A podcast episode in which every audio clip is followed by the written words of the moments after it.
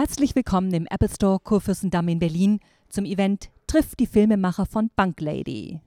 Bitte begrüßen Sie mit mir unsere Gastmoderatorin Milena Fessmann.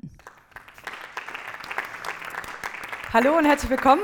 Ich freue mich sehr und möchte Sie äh, einladen in eine Zeitreise in die 60er Jahre. Da ist ja gerne mal von den Swinging 60s die Rede und wenn man sich das in Deutschland so anguckt, naja, dann merkt man doch, dass das äh, zumindest relativ lange gedauert hat in Deutschland, bis es äh, etwas swinging wurde. Aber es gibt eine Frau, die wollte ganz anders sein und über diese Frau gibt es jetzt einen Film.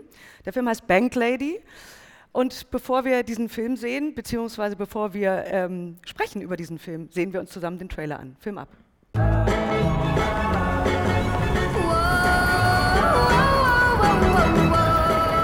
Einen Nebenverdienst. Kann ich was zurücklegen? Schon mit Vorgarten, Waschmaschine. Musst du nie mehr mit der Hand waschen. Der Nebenverdienst reicht ja auch für weiter weg. Wie weit? Capri.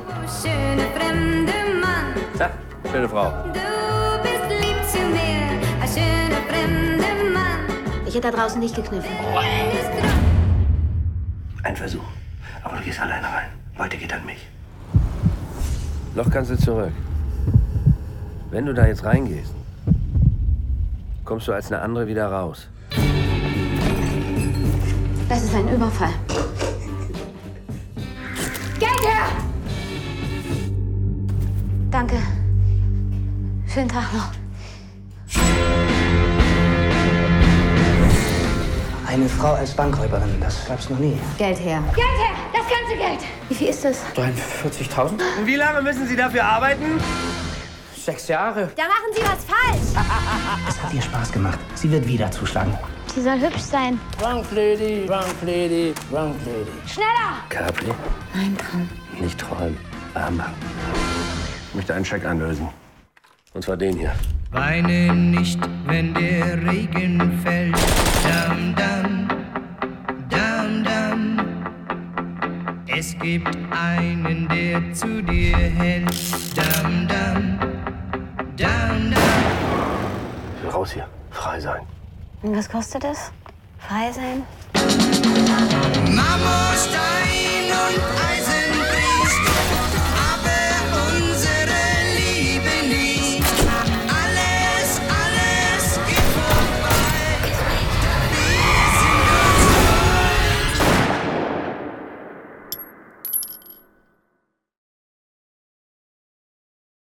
Bank Lady. Und ich freue mich sehr, den Regisseur Christian Albert und einen der Hauptdarsteller Ken Duken begrüßen zu dürfen. Da sind sie, genau. Hallo, Hallo. schön, dass ihr da seid. Hallo. Das sieht ja ziemlich gut aus, um das mal vorweg zu sagen. Nicht nur das, was wir gerade gesehen haben, sondern auch der ganze Film. Ich würde aber gerne vorne anfangen. Wie seid ihr zu dieser ja doch sehr irren Geschichte eigentlich gekommen, Christian? Ähm, äh, die Geschichte, die wurde zu mir gebracht von unserer Hauptdarstellerin, die die Banklady auch gespielt hat, Nadjeshta. Die hat eine Doku gesehen vom NDR und war ganz begeistert von dieser Story und hat den Film dazu gesucht und den gab es noch nicht. Und was war deine erste Reaktion? Also, wow, super Geschichte, muss ich sofort machen? Ja, ich wusste, ich hatte noch nie davon gehört, ich wusste gar nicht, was das ist. Ich dachte, als sie sagte, sie will die Banklady verfilmen, das ist eine Frau, die in der Bank gearbeitet hat und klingt ganz langweilig.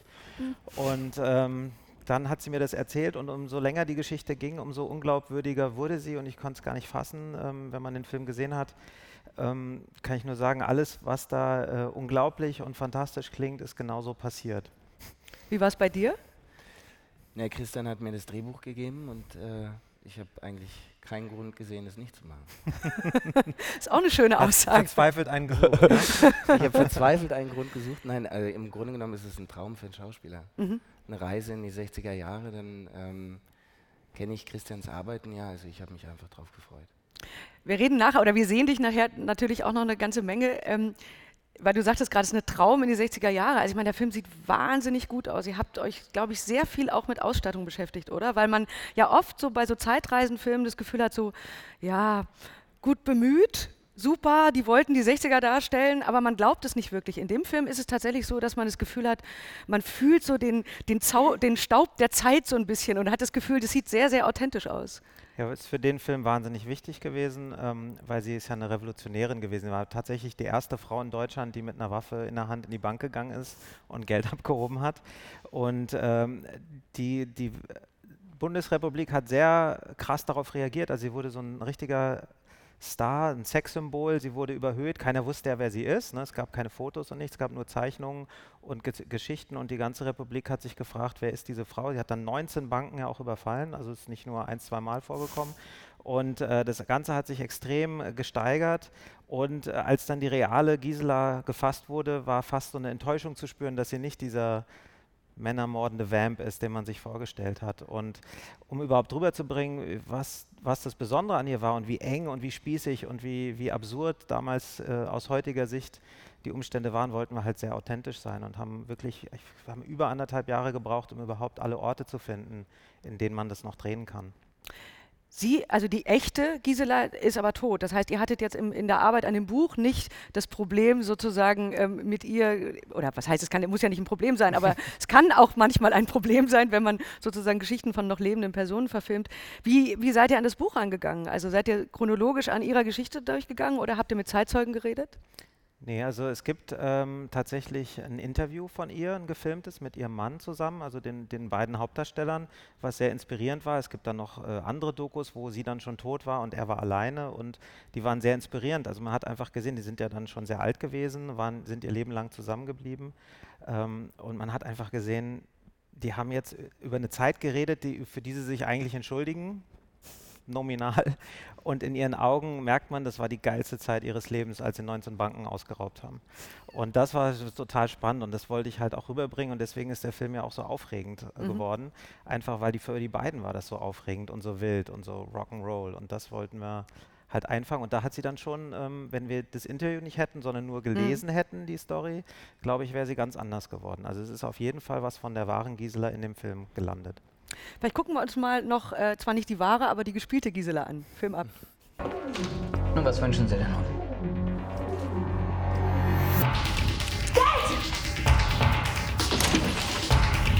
Geld her! Das ganze Geld! Bitte. Und Sie legen bitte Köpfe und Hände auf den Tisch.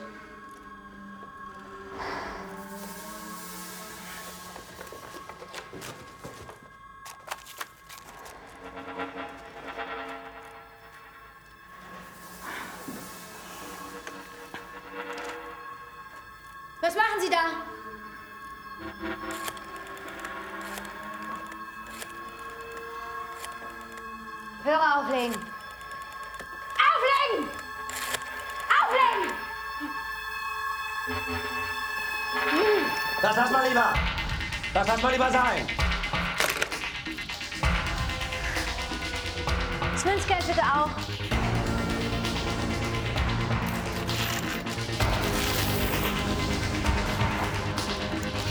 Zwei Minuten 30. Schneller!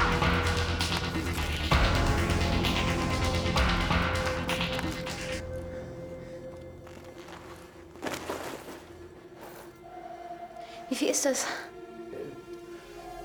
43.000?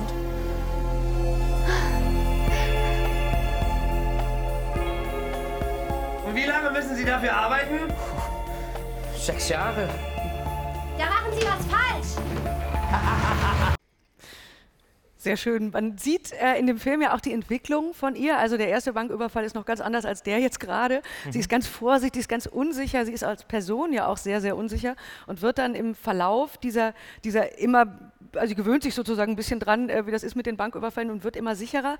Habt ihr denn ähm, in dem Interview mit der Original-Gisela auch so ein bisschen rauskriegen können, was die Motivation war? Also ich meine, ähm, das ist zwar ein Gedanke, den ja wahrscheinlich jeder mal hat, irgendwie, ach, jetzt gehe ich einfach irgendwo hin und breche in eine Bank ein und mal gucken, was passiert. Aber es dann zu machen, ist ja dann doch noch was ganz anderes, oder? Also sie selber hat äh, ganz klar den Standpunkt vertreten, dass sie es aus Liebe getan hat. Also sie hat sich ja, äh, hat diesen Hermann, der jetzt ja auch da nur in der Maske zu sehen war, äh, die erste Sekunde, wo sie ihn gesehen hat, schon geliebt, sagt sie selbst und war ganz aufgeregt, dass sie den Mann gefunden hat und hat sozusagen, äh, kommt so ein bisschen rüber, dass sie das Gefühl hatte, sie kriegt den nur auf die Art.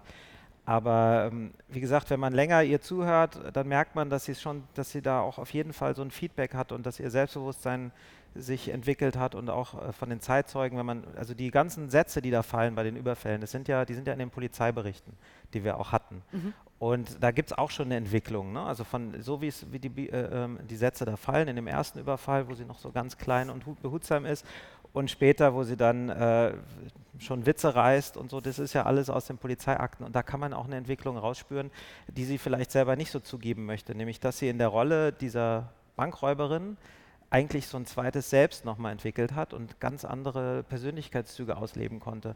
Und das fand ich auch etwas, was sehr spannend ist, weil man fragt sich natürlich, wenn man eine Geschichte macht, die über 50 Jahre her ist, warum ist das relevant heute für uns? Und ähm, ich fand es total spannend, da ist jemand, der tatsächlich dem sein Leben nicht stattfindet. Die Frau ist ja schon 30, wenn die Geschichte losgeht, wohnt noch bei den Eltern, hat wahrscheinlich keinen Mann gehabt in ihrem Leben, ähm, hat keine Perspektiven und plötzlich macht sie diesen kleinen Überfall. Und das Feedback in der Zeitung war so, äh, dass sie plötzlich jemand war. Und ähm, da ist für mich was zu sehen, was auch heute eine große Rolle spielt, nämlich ist unser Leben abseits der Medien, also sowohl der Mhm. großen Medien, ne, wie, wie viele Leute versuchen in Deutschland Sucht den Superstar und anderen Formaten stattzufinden, oder auch der Medien, die wir heute zur Verfügung haben, Facebook, Twitter und so weiter. Also wie viel unserer realen Persönlichkeit ähm, findet noch außerhalb der Medien Mhm. statt und was brauchen wir an Feedback von der großen, weiten Welt, um unsere eigene Persönlichkeit so zu bespiegeln. Und da ist eine spannende Entwicklung gewesen. Mhm. Ist natürlich auch eine perfekte Filmfigur dadurch, ne? Nicht nur deswegen. Äh, kommen wir mal zu den anderen Schauspielern. Charlie Hübner haben wir, wenn gerade auch mit Maske gesehen. Ähm, dann gibt es Andreas Schmidt, natürlich Nadjeshda und dich. Ähm, du bist ein Polizist. Ähm, erstmal sehr inspiriert hatte ich das Gefühl von so coolen 60er Jahre amerikanischen Serien. Also ich will jetzt nicht sagen Kojak, Columbo, aber so, so vom bis hin zur Ausstattung, das Hütchen und so. Ähm, inwieweit hast du an dieser Ausstattung, sage ich jetzt mal sozusagen, mitgewirkt? Ja, man findet natürlich immer die Figur und äh, die Optik ist etwas, was man so schnell wie möglich über Bord werfen sollte, dass man da irgendwelchen äh, Augenmerk drauf legt. Ähm, deswegen mit Christian zusammen entwickelt, mit der, mit der Kostüm, mit der Maskenbildnerin. Ich glaube, der einzige Wunsch, den ich wirklich hatte, aber den hat Christian auch äh, sofort äh, interessant gefunden, war die Brille. Und ich finde auch, dass die äh, Brille zu der Figur ähm, sehr gut passt, weil sie so ein bisschen diese, diese Kontroverse von der Figur widerspiegelt. Und für mich war es einfach spannend. Man hat ja mit Gisela Werler ähm, jemand, die so ein bisschen ihren Traum, ähm, Tagtraum anfängt irgendwann zu leben und real werden zu lassen. Und bei Fischer ist eigentlich der größte Albtraum, den er hat, der plötzlich Realität wird. Ähm, und äh, das macht die Figur auch aus, dass er immer mehr manischer hinter dieser Frau her ist, dass sie ihn fast wahnsinnig macht, dass er sie nicht kriegt. Und äh, gerade dieser Weg von jemandem, der eigentlich sehr ehrgeizig und sehr gewissenhaft sich so selbst verliert in diesem Fall, ist das Spannende daran. Hm. Also, weil du gerade sagtest, manisch, also der wird ja tatsächlich fast schon besessen von ihr irgendwann oder beziehungsweise von diesem Fall. So, er und wird fast irre, ja. genau. Und, aber am Anfang ist es ja noch so angelegt, dass diese Figur, ähm, ja, man braucht ja so ein bisschen. Ne? Also man hat auf der einen Seite Heinz Hönig, wenn wir schon gerade die Schauspieler erwähnen, der ist so der, ich sag mal in Anführungsstrichen, typische Polizeikommissar, der macht so seinen Job, der macht den immer und dann kommst du so da rein, kommst irgendwie aus Amerika und bist so ein bisschen so ein Fremdkörper auch in dieser Polizeistation. Das Spannende an Fischer ist ja, soweit ich es äh, verstanden habe, ist, ähm, Kommissar Fischer als solches gab es nicht. Eine der wenigen Figuren, Mhm. die nicht äh, real sind, sondern eher ein Zusammenschluss aus vielen Personen. Ähm, was de facto stimmt, ist, dass in dieser Zeit die Ermitt äh, Ermittlungsmöglichkeiten ganz anders waren als heutzutage und man wirklich ein bisschen anfängt zu schmunzeln, was er fordert, ähm, von Alarmanlagen über, also in den Banken oder Funkgeräte in Polizeiautos, dass äh, die Leute ihn anschauen und Mondrakete haben sie vergessen, also so vom Gefühl, ähm, versucht das alles ein bisschen ähm, zu revolutionieren, ähm, um diesen Fall zu kriegen. Und ähm, Heinz Hönig spielt praktisch meinen Chef, der eher so der gesetzte Hamburger äh, Urkommissar ist, der sagt, das war bis jetzt gut, das bleibt so und so ging es immer. Und ähm, Kommissar Fischer ist jemand, der m, bei den Tommys, sagen Sie mal, also in England äh, ähm, studiert hat und Karriere machen will, Visionen hat und da natürlich gegen, gegen Wände und äh, Mauern läuft. Und das ist so ein bisschen der Kontrast. Da ist auch das Zeitkolorit in den Figuren, also äh, wie Ken schon sagt, die, die zwei Figuren gab es in der Form nicht, sondern es gab ganz viele Polizisten unterschiedlichster Art und Weise. Damals war das auch noch sehr atomisiert. Es, war nicht, es gab kein Internet und keinen Zusammenschluss der Polizei, sondern die haben Internet. einfach äh, Keine Handys. haben mal einen Fax bekommen, wenn irgendwo eine Bank überfallen wurde außerhalb des Zuständigkeitsgebiets. Gab es iPhones? Ich glaube, ich habe sogar eher einen Telex noch gekriegt, oder? genau, und So. wir haben, wir haben das dann, äh, genau, ein Telex, sorry. Ähm, auf jeden Fall haben wir versucht, so zwei Strömungen, die wir in den, in den Dokumenten gefunden haben, äh, zu verbildlichen mit diesen beiden Kommissaren. Es gab einmal eine unglaubliche chauvinistische Altherrenart, mit der die Polizisten über diese Banklady gesprochen haben, auch in den Medien, äh, so, wo sie sich heute entschuldigen müssten, wenn sie sowas sagen. Also der, der Heinz Hönig ist eigentlich auf so einem Zitat aufgebaut, was im Film gar nicht vorkommt, aber was ich so unglaublich bezeichnend fand. Der hat gesagt, er versteht nicht, warum eine Frau Bank überfällt, ist doch viel leichter, äh, sie, er steht doch der viel leichtere Weg der Prostitution offen. Und äh, das, war, das war sowas, das stand dann, ich weiß nicht, ich glaube im Stern oder so, also es stand einfach in so einem normalen Medium und hat damals keinen Widerspruch erregt, sondern die Leute haben gesagt, ja, es stimmt ja. Ne? Äh, und äh, da kommt eigentlich diese Figur von Heinz her. Und Kens Figur, ähm, wie gesagt, ist nicht auf real lebenden Personen äh, komplett aufgebaut, aber es gab einen Kommissar auch in der Doku, der so ein Interview ähm, gegeben hat, wo man so ein leicht ich sag mal, als Künstler, also ich darf das dann rein inter- interpretieren, so ein bisschen so eine Obsession auch gespürt hat. Also man hat richtig gemerkt, ähm, das ist faszinierend. Wer ist diese Frau? Also dieses Geheimnis, was ja dann immerhin zwei Jahre in der Luft lag, ähm, zu, sie zu kriegen und zu enttarnen, hatte was von einer Jagd. Und ich glaube, dadurch, dass das Männer waren, die eine Frau gejagt haben, gab es auch so eine sexuelle Komponente dann. Und auf dieser Idee basiert die Ken, Kens Fischer-Figur. Wir können uns das ja mal angucken. Film ab. Banklady, Banklady, Banklady. Acht Überfälle, 23 Titelseiten.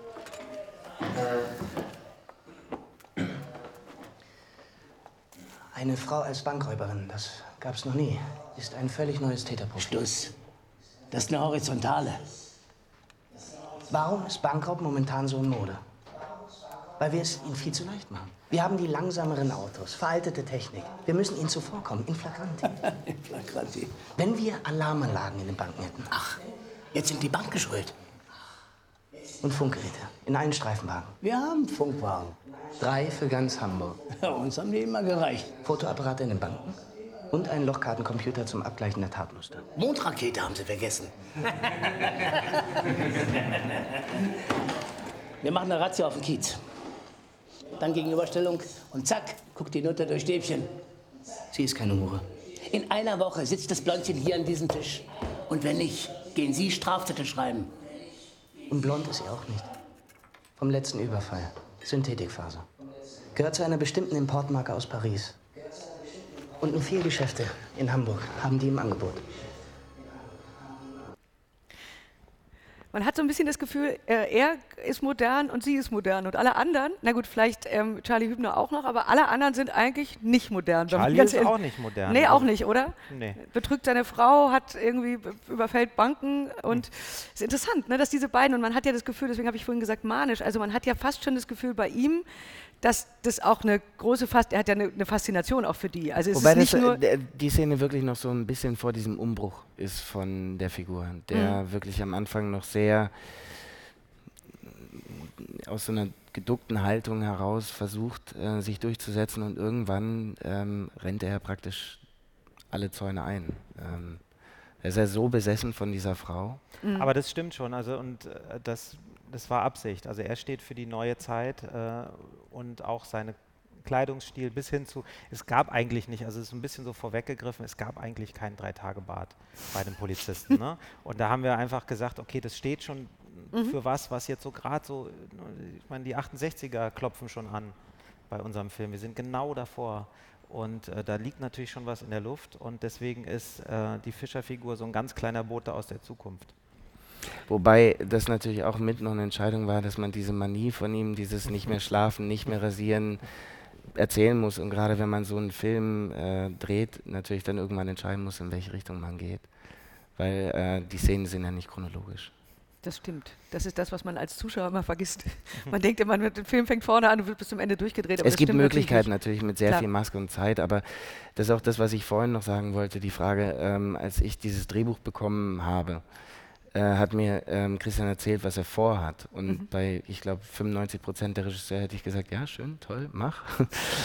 Weil das, äh, was er vorhat für das Budget, ist eigentlich nicht möglich. Aber ich kenne seine Handschrift und weiß, was er imstande ist zu tun äh, habe ihm das auch geglaubt und das bedeutet aber wirklich dann auch Schlagzahl. Ähm, dann dreht man natürlich sehr viel mehr und sehr viel intensiver, versucht dabei trotzdem die Qualität zu halten und anders geht's nicht und dann hat man keine Chancen mehr, irgendwas mit Maskendetails im Nachhinein noch zu kontrollieren.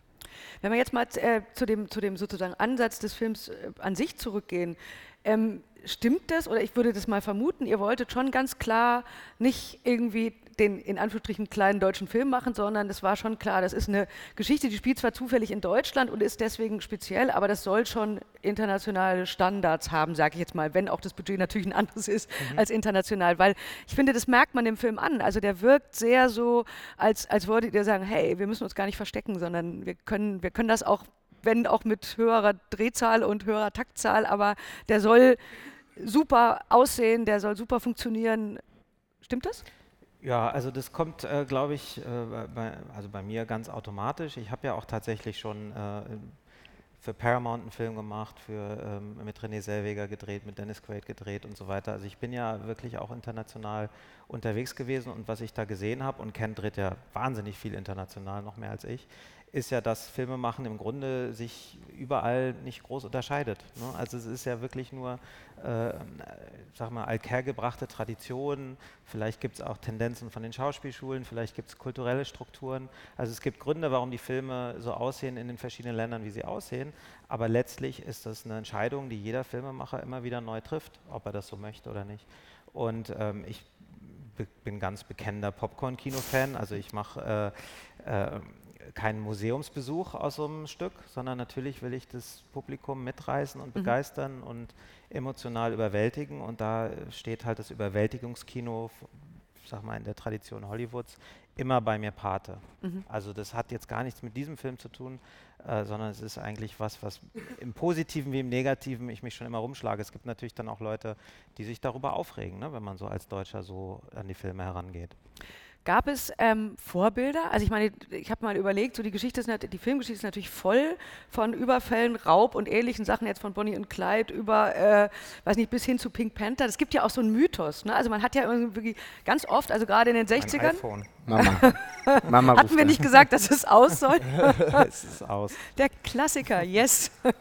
ähm, man hat ja so ein bisschen gerade in den 60ern und in den 70ern das Gefühl, das ist immer so ein bisschen Gentleman-mäßig. Ne? Also so Raubüberfälle, das sind, die sehen immer alle wahnsinnig gut aus. Die schießen zwar ein bisschen rum, da kommen auch Leute zu, zu Tode, aber eigentlich sind die alle cool. Also siehe Bonnie und Clyde und Top Carpi und wie sie auch immer. Was ja ganz interessant ist. Ne? Also das ist heute, glaube ich, ganz anders besetzt. Damals hatte das noch so ein bisschen was Verruchtes, Wildes. Ich finde ja generell bei diesem Bankräuber, Gangster, ähm, es ist für mich ein bisschen wie ein Märchen.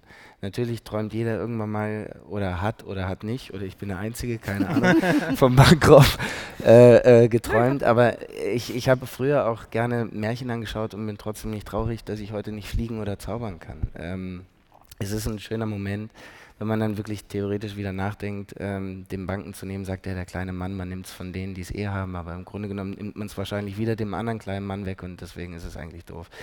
Aber was ich sehr schön finde an den, an den ähm, 60er Jahren, ist, dass ähm, heut, heutzutage haben wir eine extreme Globalisierung. Also man kommt ja viel rum und ab und zu verreist man in andere Länder und was ich allein in meinen 34, 35 Jahren erlebt habe an Entwicklung, dass man früher in andere Länder, das war wirklich was anderes. Man hatte andere Währungen, man hatte andere Geschäfte, man sah anderen Style, man sah und heutzutage ist alles sehr, sehr identisch ähm, durch diese Globalisierung. Und die 60er Jahre in Deutschland, also im Westen, waren ja sehr Amerika geprägt. Und äh, man hatte so diese großen Vorbilder kurz danach, ähm, oder eigentlich dabei schon Elvis und diese ganze Musik, die rüberkam. Und es hat so einen, plötzlich so einen internationalen Flair gemacht. Und dadurch sind solche Geschichten, finde ich, dann wieder so mit so einer Distanz wirklich wieder fürs Kino gemacht, weil es große Bilder sind, es ist was Nostalgisches, es ist was Schönes. Man kann so ein bisschen mit träumen. Und heutzutage, wenn man Gangsterfilme oder Ganovenfilme macht, gerade in Deutschland müsste man es in so ähm, schwere Milieus bringen, dass es dann wieder diesen, diesen Glamour, diesen Charme verlieren würde. Mhm. Oder man erzählt wi- wieder eine komplett neue Geschichte. Aber man sollte nicht versuchen, hier in Deutschland einen Ganovenfilm à la äh, New York Bronx oder was weiß ich zu erzählen. Also wa- was uns wahnsinnig geholfen hat, ist, dass ja äh, unsere Gangster tatsächlich diese Filme kannten und auch ganz offensichtlich imitiert haben und sich gerne, also ich glaube, das, was du beschreibst, diesen Flair und diesen Glamour, ähm, in den haben sie sich eigentlich reingeträumt und den haben sie versucht nachzuahmen und es ist irgendwie ganz süß, weil es natürlich nicht so hundertprozentig klappt. Äh, Und ähm, also es gibt ja wirklich, ich habe ja vorhin schon erwähnt, die Sätze, die dann so in den Protokollen standen, was die Leute gesagt haben. Also der hat dann, äh, äh, das ist ja sogar im Trailer ein Beispiel, wo er die Tommy Gun hebt und sagt, ich möchte einen Scheck einlesen und zwar den hier. Ne? Also das hat er so gesagt. Das ist, würde ich mir als Drehbuchautor niemals trauen, irgendjemand in den Mund zu legen, ähm, wenn er das nicht tatsächlich so gesagt hätte. Und da merkt man ja schon, sie waren selber in diesem Film drin, in diesem Bonnie und Clyde-Ding. Das haben sie so empfunden Mhm. und haben sie so ausgelebt und versucht, in unsere schöne, piefige Nachkriegsdeutschland reinzutragen. Und äh, siehe da, sie haben dann ja auch am Ende so eine Verhaftung erlebt, wie, wie in so einem Film. Mhm.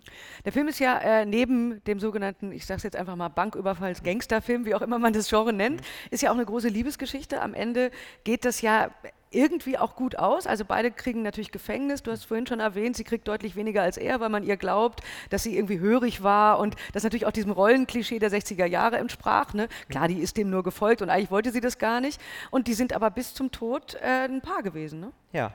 Also was wir weggelassen haben, äh, weil es für unsere Geschichte nicht mehr relevant war, die waren ja dann im Gefängnis, haben geheiratet, sind zusammengeblieben und irgendwann ist er tatsächlich nochmal verhaftet worden wieder als älterer Senior, in, weil er eine Bank überfallen hat. und dann ähm, ist er gefragt worden, was das denn sollte. Er meinte, ja, ich muss ja was für meine Altersvorsorge tun. Ne?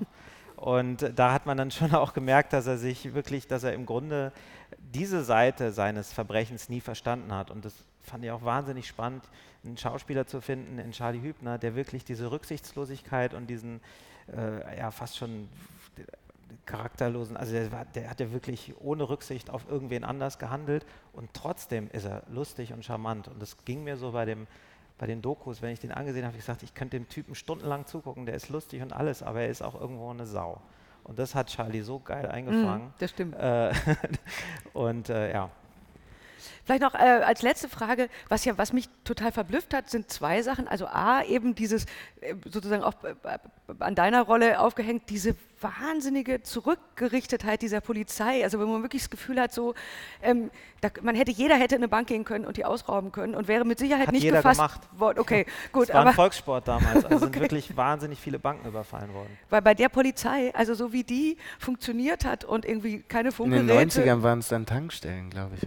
Ja, das hat man dann irgendwann geändert. Aber das ist ja verblüffend. Und was mich, glaube ich, am meisten verblüfft hat, ist das, was sie mit dem Geld tatsächlich gemacht hat. Also ich meine, die war ja dann irgendwann relativ reich und ist aber jetzt nicht den großen Straßenkreuzer gefahren und ständig nach Capri, wo sie immer hin wollte, sondern ist, glaube ich, irgendwie nach Helgoland gefahren Mhm. und hat also genau diesen Glamour, den sie sich ja eigentlich gerade erkauft hat, hat sie dann tatsächlich gar nicht ausgelebt, oder? Ja, ich glaube, dass sie da sehr vorsichtig war und sehr patent, ist, glaube ich, das richtige Wort.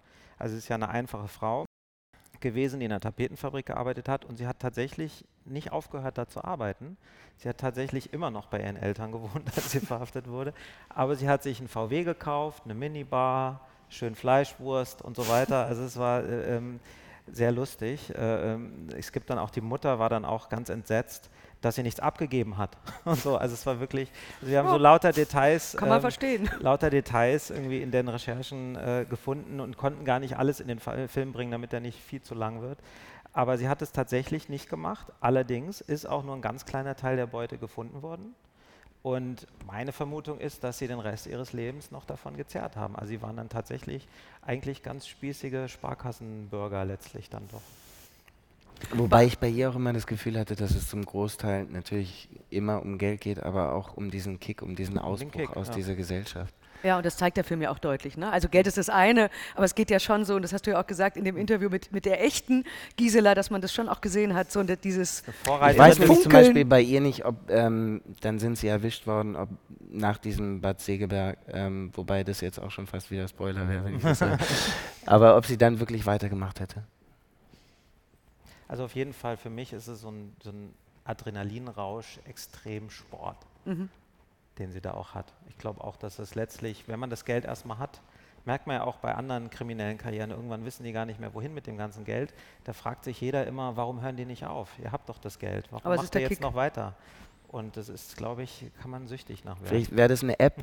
Man kriegt jetzt so eine, so eine App, wenn ich das äh, Bedürfnis habe, eine Bank auszurauben, dann mache ich die App auf und kann schnell eine ausrauben. aber ich glaube, es ist nicht das Gleiche, würde ich Nicht? behaupten. Vielleicht, mal gucken. So, jetzt sind Sie gefordert. Gibt es Fragen aus dem Publikum an die beiden Herren?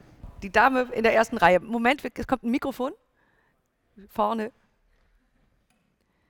Ja, Herr Duken, ähm, ich wollte mal fragen, ähm, Sie sagten ja, dass Sie so irgendwo gewissermaßen, beziehungsweise Herr Fischer gewissermaßen besessen war nach Gisela Werler. Warum glauben Sie, war das so? Ich glaube, dass ähm, schon für ihn sehr spannend war. Er war sehr ehrgeizig, er wollte es erreichen, er wurde nicht ernst genommen überhaupt, dass er diesen Fall bekommen hat, also die Figur, die ich gespielt habe. Und äh, ähm, dann plötzlich überfällt eine Frau eine Bank, wo eigentlich jeder der anderen Kommissar drüber ein bisschen geschmunzelt hat und dann hat er seinen ersten Fall bekommen. Plötzlich wurde dieser Fall immer größer und größer als er selber und natürlich hat er dann, glaube ich, auch so eine Faszination gehabt. Genauso wie äh, Gisela Werler, glaube ich, aus ihrer Welt ausgebrochen ist, hat er das auch und hat so ein bisschen die Realität verloren. Gibt es weitere Fragen? Mal, genau, da noch und dann auf der Seite? Wie auch immer.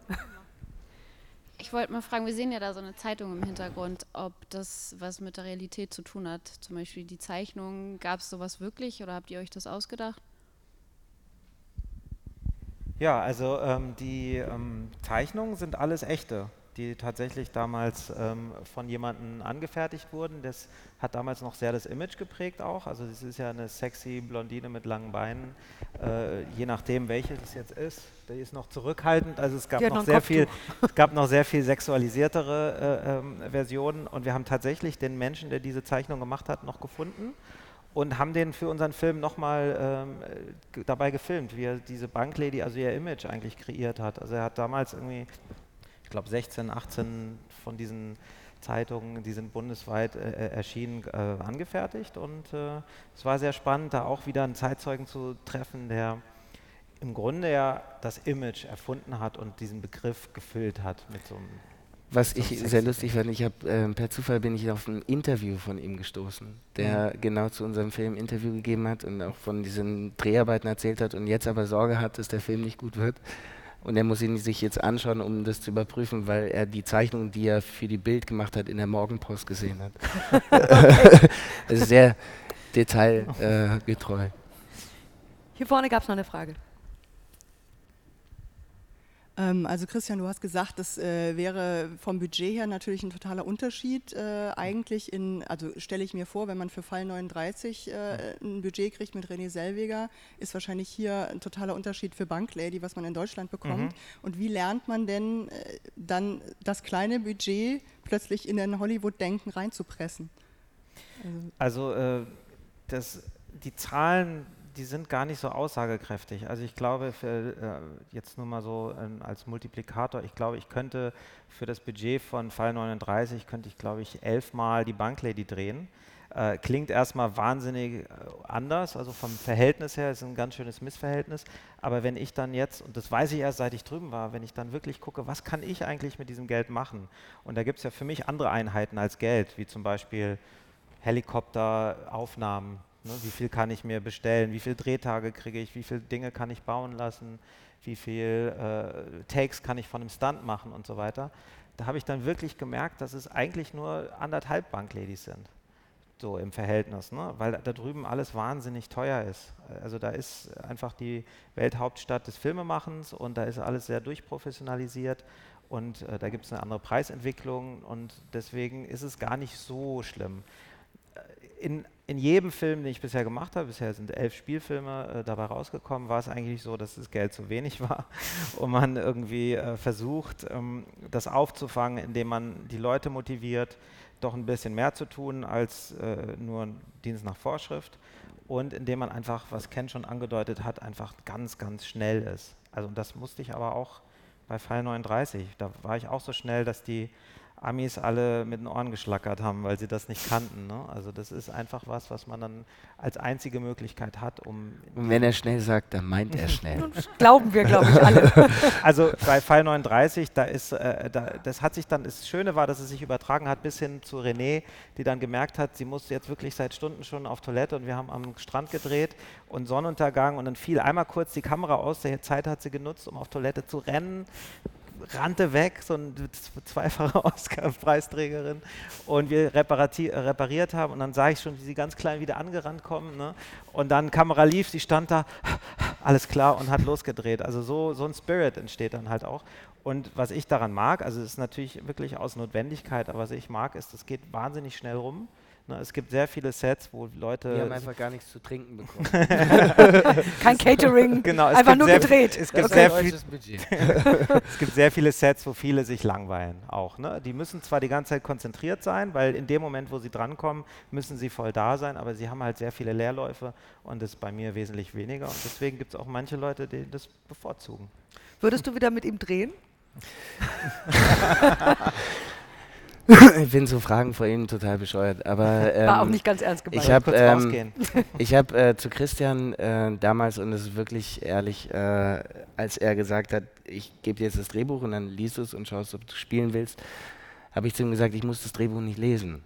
Ähm, und das war meine ehrliche Meinung, weil ich ihm einfach vertraue. Ähm, und das hat sich nicht geändert. Obwohl es stimmt. kein also Trinken gibt. Ist, kein, ist keine Propaganda jetzt im Nachhinein, das habe ich selten so eine Reaktion, aber bei Ken hatte ich es wirklich, dass wir in irgendeinem Restaurant, wo wir uns getroffen haben, in der Nähe von seinem Haus, habe ich gesagt, hier ist das Buch, und er hat es wirklich genauso gesagt, er sagt mir vorher zu. Fand ich ganz toll. Super, so muss das sein. Oder so ist Aber es die im Frage hat Idealfall. er umschifft, ne? Ob ja. es jetzt hinterher Deswegen hake ich auch auch nicht nach. Nein, Moment, Moment, ich habe gesagt, das hat sich nicht geändert. Ach so, Stimmt, hat er ja, genau. Sehr schön. Soweit der Film Bank Lady und ihr beide? Wobei ich im Nachhinein enttäuscht war, ich dachte, es geht um die Banklady. So, vielen Dank euch. Ich wünsche Gern sehr viel Erfolg mit dem Film und für alles, was ihr weiterhin plant. Vielen Dank euch. Dankeschön. Und schauen Oder Sie sich den noch Film irgendeine an. Frage, die dringend gestellt werden muss? Stattdessen den Film anschauen. Also äh, Gut, wenn du letzte halt an noch. Budget denkst, ist die Frage, ob du äh, musst du bei der Besetzung dran denken, dass du bestimmte Namen drin hast, damit du bestimmte Gelder noch bekommst, oder kannst du wirklich frei wählen? Oder hast du zum Beispiel René Selweger auch genauso wie Ken das Drehbuch in die Hand gegeben, und hast gesagt, hier mach mal, oder war das vorgeschrieben? Also nee, vorgeschrieben. Also ich, ich bin ja, also bei Banklady bin ich ja auch Produzent und äh, gewesen und habe mir ein bisschen das jetzt erarbeitet und es gibt in Deutschland eh nicht die Namen, die dir den Film garantieren. Also abgesehen von Schweiger, Schweighöfer und ähm, jetzt neu Elias Hier, Elias Mbarek, gibt es, glaube ich, niemanden, mit dem man den Film automatisch finanziert hat, weil er da mitspielt. Deswegen ist es auch ein bisschen befreiend. Und bei René Selweger war es äh, ganz äh, einfach andersrum. Ne? Also sie hat ja den Film äh, gehabt und hat dann einen- nach einem Regisseur gesucht und dann habe ich ein Casting gemacht als Regisseur. Und auch ich war auch nicht der Einzige, also da waren auch andere Regisseure, die sich mit erst dem Executives von Paramount, dann den Produzenten, dann irgendwann René getroffen haben und René hat dann gesagt, der soll es sein.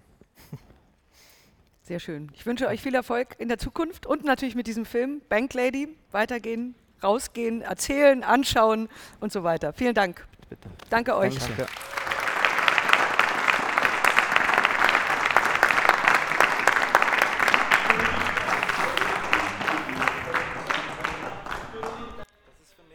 Nee, das ist nicht für mich, das meinst. Außerdem ist das fünf Jahre alt, das willst du nicht.